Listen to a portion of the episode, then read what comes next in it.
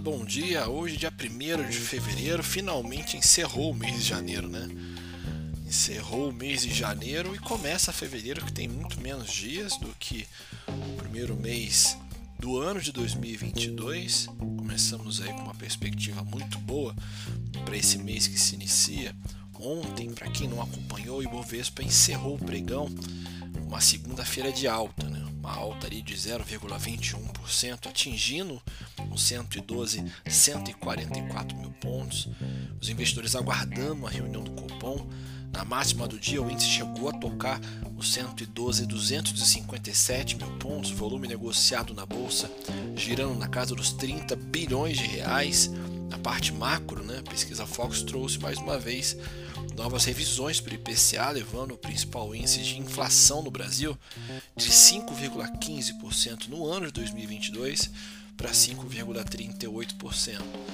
No próximo ano, os analistas revisaram novamente suas projeções, elevando aí a 3,40% na semana anterior né, para 3,50% ao final desse ano. É, com isso, aí, os investidores seguem bastante apreensivos principal destaque macro da semana, que é a reunião do Copom, né, com a data de início para amanhã. Né, o mercado, é, amanhã não, hoje, né, o mercado espera uma nova revisão da taxa básica de juros, que é a Selic, em 1,5 ponto percentual. Né, do lado político, aí o destaque da sessão de ontem ficou por conta aí do retorno do Congresso, né, do Congresso aqui do Brasil, após um recesso parlamentar aí com sinais que são claros de esforços concentrados na apuração da PEC dos combustíveis. E por fim aí o Geraldo Alckmin marcou uma conversa com o presidente do PSB de São Paulo, Jonas Donizete, para essa semana aí, onde pretende avançar nessas articulações para se filiar ao partido. E com isso aí fechar uma aliança para ser o vice-presidente na chapa do Lula para essas eleições que vão ocorrer esse ano em outubro.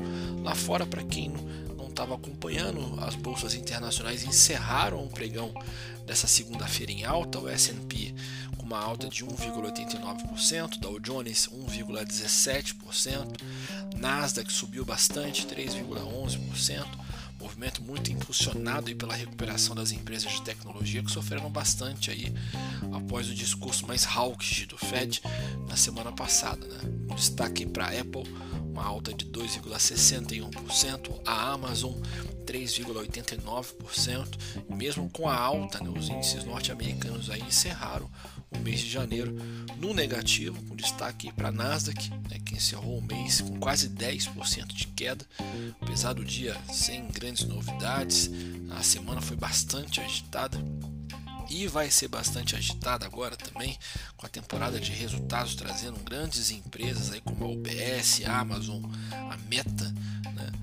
Alphabet que é a Google né? A Ford também, Meta, para quem não está sabendo, é o novo nome do conglomerado do Facebook. Né? Além disso, aí, os investidores têm aguardado os dados do payroll serão divulgados aí nessa sexta-feira dessa semana. Né? Nos outros mercados, aí, as bolsas da Europa também iniciaram aí a semana em alta, que tem como destaque as decisões políticas né?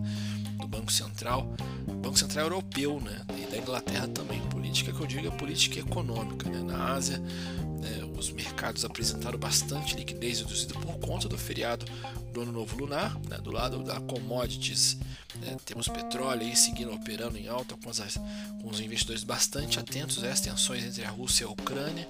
Né, outro ponto de atenção é a reunião da OPEP, nessa quarta-feira, agora muito aguardada pelo mercado por conta desses altos preços recentes.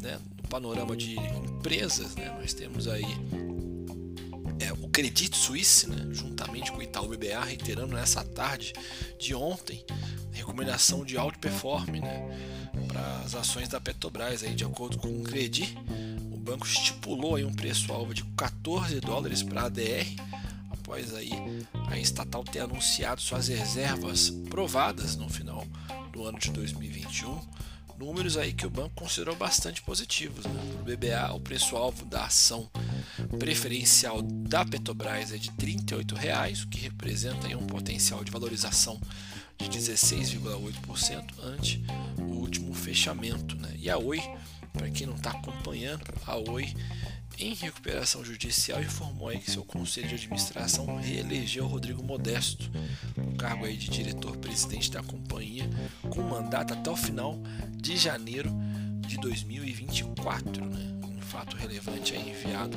à CVM. A empresa lembra que abriu ingressou na companhia em setembro de 2018 como membro do seu conselho de administração, né, tendo atuado aí também como coordenador do Comitê de Transformação, Estratégia e Investimentos. Outra empresa interessante para a gente comentar é a Cogna, né? O Goldman Sachs reduziu o preço da ação, o preço-alvo da ação aí da Cogna de 3,20 para 2,80, né? com um novo potencial de alta de apenas 11% aí ante o último fechamento. O banco também reiterou aí a recomendação de neutra para o papel, além de elevar as estimativas da receita para vasta entre 2022 e 2023, né? após o sólido valor aí de contrato anual, aquele ACV, para 2022. Pessoal de São José dos Campos, né? o escritório em São José dos Campos, a nossa filial, né? gosta de bastante acompanhar a Embraer. Embraer é X né? Um acordo com a JetFlight, fornecedora global de serviços MRO, né? com sede na Rússia, certificada pela European Union é, Aviação, acho que é assim que se pronuncia, né? E pela Federação, a Agência Federal da Rússia, né?